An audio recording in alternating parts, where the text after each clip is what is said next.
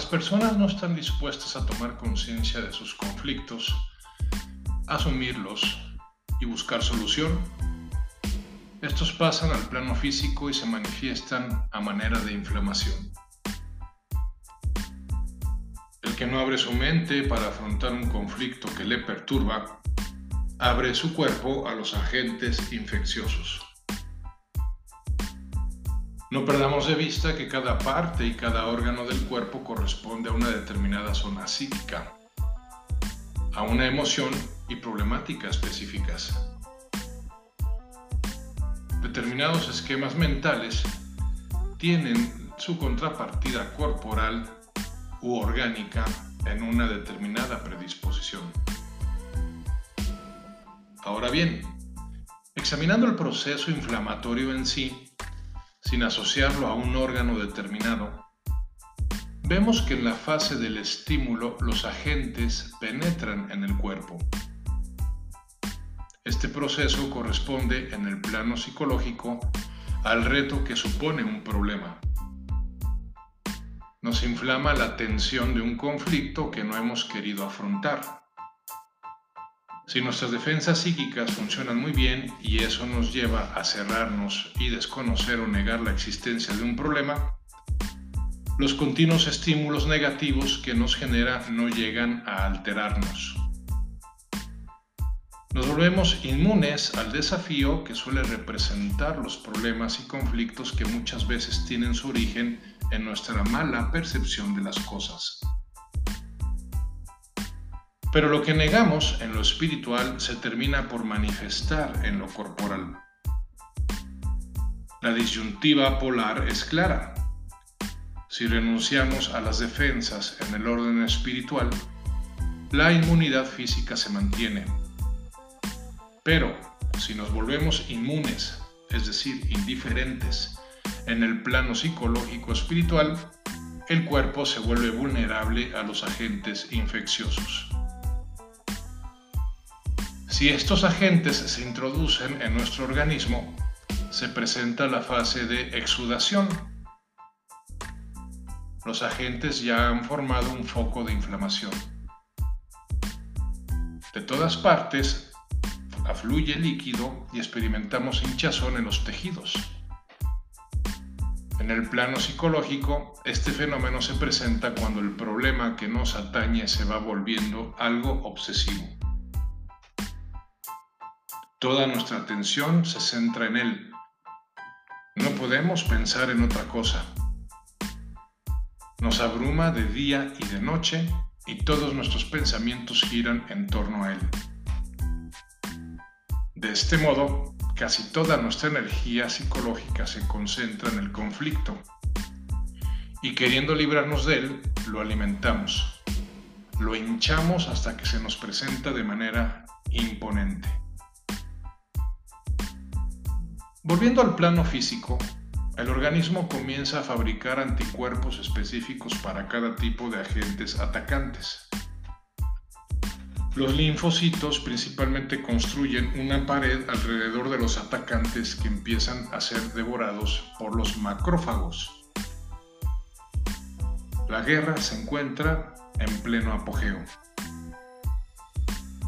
Si el conflicto no puede definirse localmente, todo el organismo se involucra en la guerra y pone su actividad al servicio de la conflagración.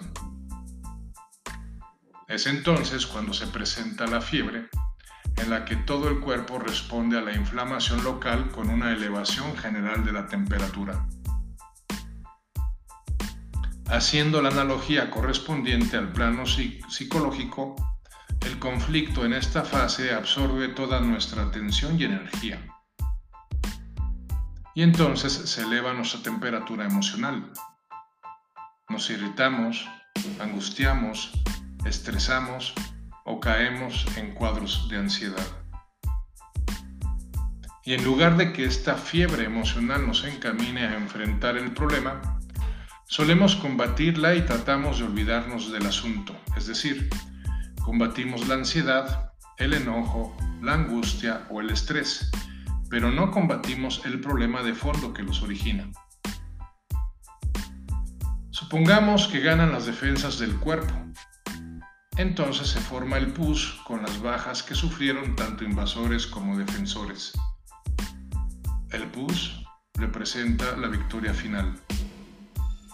Y una vez ganada la batalla, el cuerpo ya no vuelve a ser igual, pues ahora posee información sobre el enemigo que lo hará más fuerte y resistente para futuros ataques. Pero si el paciente muere, es que ganó el conflicto, venció la infección, las defensas no resistieron lo suficiente. Existe otra posibilidad. Cuando ninguna de las partes consigue resolver el conflicto a su favor, se produce una especie de estancamiento entre atacantes y defensores. Los gérmenes permanecen en el cuerpo, sin vencerlo, pero a la vez sin ser vencidos por él. Es lo que conocemos como enfermedad crónica. Sintomáticamente, la enfermedad crónica se manifiesta con un aumento del número de linfocitos, mayor sedimentación de la sangre y ciertas décimas de fiebre. La situación no se ha resuelto y en el organismo permanece un foco que constantemente consume energía. La persona se siente abatida, cansada, apática. No está ni enferma ni sana, ni en guerra ni en paz, sino en una especie de estancamiento, de mediocridad maloliente. La mediocridad y estancamiento son rasgos distintivos del cobarde y pusilánime que teme las consecuencias de sus actos y la responsabilidad que por ellos debe asumir. El estancamiento no remedia nada, porque ni equilibra ni unifica. En lo psicológico, este estancamiento representa el conflicto permanente. Uno permanece inactivo o reactivo frente al conflicto, sin valor ni energía para tomar una decisión. Cada decisión supone un sacrificio y esto de ordinario causa temor y ansiedad. Por ello, muchas personas permanecen indecisas ante un conflicto, incapaces de definirse por uno u otro polo. No hacen más que cavilar cuál puede ser la decisión correcta y cuál la equivocada. No olvidemos que, como quiera que sea, toda decisión libera. El conflicto crónico consume energía constantemente. Cuando finalmente elegimos, nos sentimos con energía. Como el cuerpo sale fortalecido después de cada infección, así la mente sale fortalecida después de cada conflicto, ya que al afrontar el problema ha aprendido algo, ha ampliado fronteras y se ha hecho más consciente. Pero este proceso exige sacrificio porque todo lo nuevo exige la muerte de lo viejo. Como los grandes focos de infección suelen dejar cicatrices en el cuerpo, así también en el alma quedan cicatrices que, al mirar atrás, vemos como profundas heridas en nuestra vida. La guerra, el conflicto, la tensión entre diversos polos, genera energía vital para el progreso y desarrollo personal. La sintomatología de la infección en la mente son principalmente los sentimientos de ira, mal humor y ansiedad que rompen con la paz y armonía de la persona. El paradigma que prevalece es el de que la vida está llena de amargura y carente de alegría y, gozo. En resumen, la infección podemos entenderla como un conflicto mental que se vuelve corporal en forma de inflamación. La persona propensa a las inflamaciones trata de rehuir los conflictos. En caso de enfermedad infecciosa, cabe pues hacerse las siguientes preguntas. Primera, ¿qué conflicto puede haber en mi vida que no reconozco? Segunda, ¿por qué lo rehuyo y tercera, ¿qué puedo hacer para superarlo, para resolverlo, para arreglarlo.